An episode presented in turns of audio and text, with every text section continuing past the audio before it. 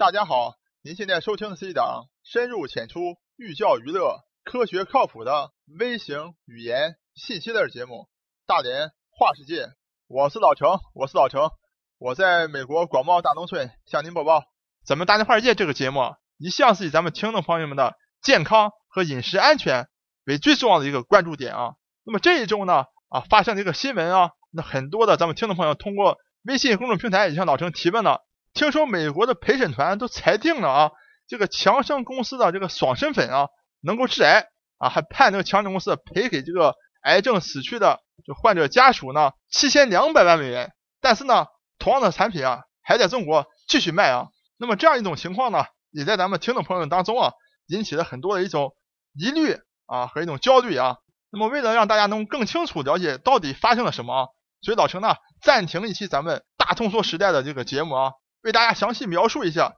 整个这个新闻事件的来龙去脉。好，下面请大家跟我进入咱们大连话界第八十四期节目：含有化石粉的爽身粉是否致癌？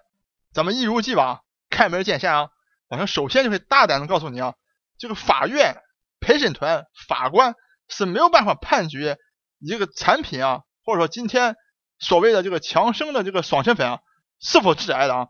当这个前提非常明确了以后啊。接下来就出现了几个问题。第一个，那么既然法院没有办法判定这个强生的产品是否致癌，那为什么大家就非常简单问了啊？那为什么法院要判强生要赔给这个受害者七千两百万美元？原因主要是有三点啊，就是陪审团认为啊，强生公司啊负有过失侵权罪。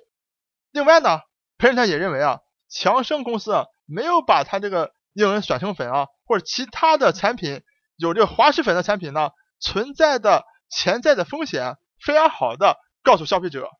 另外呢，更严重就说，而且强生啊还有可能是阴谋掩盖产品具有的风险。那么为什么陪审团有这样的三个结论呢？那么原因啊也正指向了我们的第二个问题啊，就是既然陪审团和法官是不能判定一个产品是否能够致癌的。那么谁可以判定呢？自然而然是学术界啊，就临床的医生和实验室里面的学者们啊，他们进行了大量的实验，去寻找这一个产品和这个癌症发病率之间的关系啊。通过他们非常客观的第三方的这种客观的数据来阐述到底是不存在这样一个因果关系啊。那么下面老师们大家总结一下啊，到目前为止，整个学术界、整个科研界。对这个所谓的啊滑石粉和癌症之间的关系呢的研究的一些结果，那么大家知道这个强生所谓的这个爽身粉啊，大家都很清楚的啊。那爽身粉显然是涂到身上之后啊，身体感觉非常清爽，而且是这种啊粉末状的一些啊物质啊。那么其中最主要的这个主要的这个原料呢，就是这个滑石粉。那么这滑石粉呢，很早呢就引起了大家的一个安全性的一个注意啊。那么最早的原因是因为啊，那么滑石粉呢当中啊是含有这个石棉的啊，石棉说起来，从它的物理性质的角度来讲，是一种非常好的材料，对人类来讲好到什么程度呢？它非常的耐磨、耐火、抗拉扯，好用到以至于现在咱们看到木乃伊制作木乃伊的材料里面都有很多的这个石棉啊。咱们上化学课，三脚架下面点的这个酒精灯啊，上面放的这个。玻璃的烧杯的时候，下面点什么东西？点就石棉网，所以大家可以看到，非常的好的一种材料啊，广泛应用在大量的那种建筑材料以及这个特殊的这个材质和衣服当中啊，都是石棉的。但是呢，也正是因为它这么好的物理性质啊，同时呢，也产生一种问题啊，就是说，当石棉被击碎了以后啊，变成小颗粒啊，或变成这种小的啊条状的这个微小的颗粒的时候。它就对人体的肺部产生了非常多的一些问题了啊，因为大家可以想象啊，当石棉进入你的肺部以后啊，它超级的耐磨、耐拉扯，然后呢，就在你的肺部不断的聚集、聚集、聚集，没有办法从体内代谢掉啊，就形成了一种啊对肺部永久性的伤害，很多情况下都会引起肺癌的发生。所以说呢，美国在这个。一九七八十年代啊，就认识到了石棉的这个害处啊，所以呢，从那个时候开始，像这种滑石粉里面，一定要先过滤掉所有的这个石棉才允许使用到这个啊商品当中去。那么老陈在这顺便还插一句啊，大家看到啊，是从一九七八十年代以后啊，这个大家才美国才立法啊，要这个禁止使用这个石棉在这个建筑材料当中啊。所以说呢，在一大家到美国来买房子的时候啊，当你买到一个老房子啊，建筑年代啊早于一九八零年代的时候啊，非常有可能啊，你们家这个房子里面的这个啊墙壁也好，整个建筑材料里面也好，都会含有石棉这种物质啊。当然了，含有这种石棉物这种物质啊，大家千万不要害怕啊，因为石棉本身它是这个非常稳定的材料啊。如果你不把这个墙体去打破，如果你不把这个材料给故意破坏掉啊。石棉会非常稳定的在你的整个这个房子当中啊，它不会跑出来的。那么只有在你买了这个老房子以后，想对你的这个新家啊进行一番这个装修的时候，当你咱中国人特别喜欢就把墙打掉了。当你要打墙的时候啊，当你要拆除以前的这些建筑材料的时候，这时候你要非常小心的啊，一定要找专业的啊能够处理这种石棉的啊工程人员，或者是非常有。经验的啊，装修的这个团队啊，能够处理好这个建筑材料当中有石棉的这样一个团队来做，这样呢，确保你们家呢啊不会出现这个石棉这个墙体打碎以后啊，石棉变成小的这个颗粒啊漂浮在你们家或附着在这物体当中，给你的这个肺部产生危害的这么一种状态啊。好，咱们再回到今天的主题啊。那么当一九八零年代以后，所有的滑石粉里面也都被禁止含有石棉以后啊。那么滑石粉表面看起来啊应该没有问题的，但实际上这个临床的医生啊仍然发现了滑石粉潜在的这个问题啊，就说英国的对十三类卵巢癌女性这个病灶部位的解剖学发现呢，这个十三类卵巢癌肿瘤当中啊都发现了滑石粉的这个细小颗粒啊，言下之意说什么呢？因为很多女性啊。把这个婴儿的爽身粉啊，这个涂抹到这个私密的部分啊，作为一个啊清洁呀啊干爽啊，作为自己一个啊卫生一个保持的这么一种作用啊。那么这种滑石粉里面的细小颗粒呢，很有可能就通过女性的私密部位呢啊进入到人体内啊。大家可以看到，在卵巢癌肿瘤的这个内部发现这细小的滑石粉的颗粒，也就是说直接进入到女性的这个卵巢当中啊。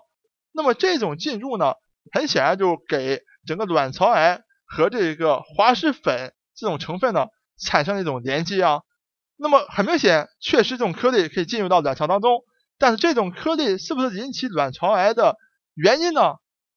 接下来呢，那么很多的科学家就做了大量的实验啊，有很美国也好，英国也好，各地方都很多实验，但现在总体的实验结果呢，并没有一个明确的实验能够证明说。这个细小的颗粒进入到卵巢当中，确实引起癌症是没有的啊，也没有人能确保的说这细小颗粒进入卵巢百分之百不会引起癌症。那么只是在统计学上一个或多或少可能高百分之十的几率，或者有的时候没有这样的几率。总的来讲，这么多的实验做下来啊，没有一个人能够确切的一篇文章能够确切证明出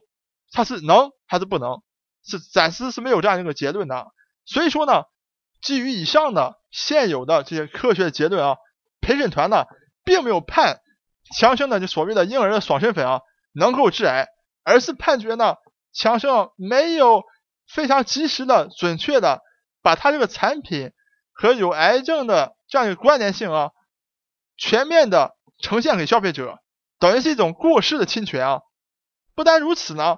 这个强生啊还有啊故意去掩盖这个它的这个。产品和癌症有关系这样一个动作啊，因为在一九八零年代，当这个滑石粉和癌症有连接的时候啊，哈佛大学的啊某位教授呢也做了相关的研究啊，也发表了文章啊，阐述了这个滑石粉可能存在的潜在的风险啊。当这文章发表以后啊，强生还派自己的科研团队的专家这个到访了这一位啊教授的这个实验室。啊，那么想说服这位教授呢，就说我们的滑石粉啊和这个癌症并没有整个一个直接的关联啊，所以说大家可以看到，那么在一九八零年代，当这个滑石粉和癌症连接这个所有的证据和这个研究呈现以后，强生公司本身是知道的，不单知道有这个连关联性，而且呢，他还去派自己的为自己工作的科学家去说服发表了有关系的这个文章的科学家，希望他能够啊再重新的审视自己的文章啊啊撤回自己的这个结论啊，希望能说服他啊整个这个化脂粉呢和这个癌症是没有关联性的，所以大家可以看到整个强生在背后还做了很多这样的一个小动作，等于是啊，所以这一次呢陪审团呢是对这样的一个行为呢。也是做了一个判决啊，就是说你等于说有一个阴谋性的啊掩盖这个产品和癌症之间关联性的这么一个动作啊，也是这一次判完他赔偿的一个很重要的原因。那么讲到这儿呢，我想呢是非常容易的回答我们的听众朋友最后一个问题了，就说哎呀，法所谓的法院判这个强生的这个爽身粉致癌，大家可以看到整个是不准确的啊。那么现在问题就来了，那么当法院做了这样一个判决以后，强生能不能继续卖？这含有滑石粉的它的产品呢？所以大家可以看到啊，这个答案是显而易见的，它显然可以继续卖，因为并没有直接证据证明它的滑石粉含有滑石粉的这个婴儿爽身粉啊是能够致癌的啊，所以强生完全可以继续卖它产品，毫无问题啊，不管是在中国还是美国。那么从老陈角度来看呢，强生啊本身它这个婴儿爽身粉啊，现在早已有了替代滑石粉的这样一种材料啊。就是他用这个所谓的玉米粉来代替的滑石粉啊，那么老陈个人觉得这样是一个非常好的一种啊代替性的一个原料啊。大家去买这个婴儿爽身粉，你可以看到，其实它是有两种包装的，一种是以滑石粉为主要成分的，另外一种是用没有滑石粉啊，全部都用这个玉米粉来代替的啊。那么玉米粉大家知道它是完全可以降解的，那么大家可以看到滑石粉通过女性私密部分部位可以进入体内啊，那么。假如你涂到别的地方呢，那别的地方也有汗毛孔啊，或者也有一些啊皮肤和外界之间的交换啊，总是让人有点担心啊，这滑石粉的颗粒会不会集中到体内去，或者会不会在体内有所影响？那么既然有这样的担心呢，那就完全没有必要去冒这个风险啊，就买这个以玉米粉为主要成分的啊爽身粉作为代替就完全可以了啊。那么如果有的听众朋友们，啊，就是要去买这种以滑石粉为主要材料的，或者说我以前一直用啊，现在特别担心啊，特别焦虑，你也不用特别担心，不用特别焦虑啊，因为现在确实没有没有直接的证据啊，能够证明这滑石粉对身体有特别直接或立刻的影响。那么这一期关于强生婴儿爽身粉呢，就为大家介绍到这里。我是老程，我是老程，我在美国广袤大农村向您播报。本节目一切观点均属个人观点，一切材料均来自网络。本节目不对你的生活方式构成任何指导。参与话题的讨论，请关注我们的微信公众账号“大连花世界”，或者在新浪微博大连花世界，我们等你来吐槽。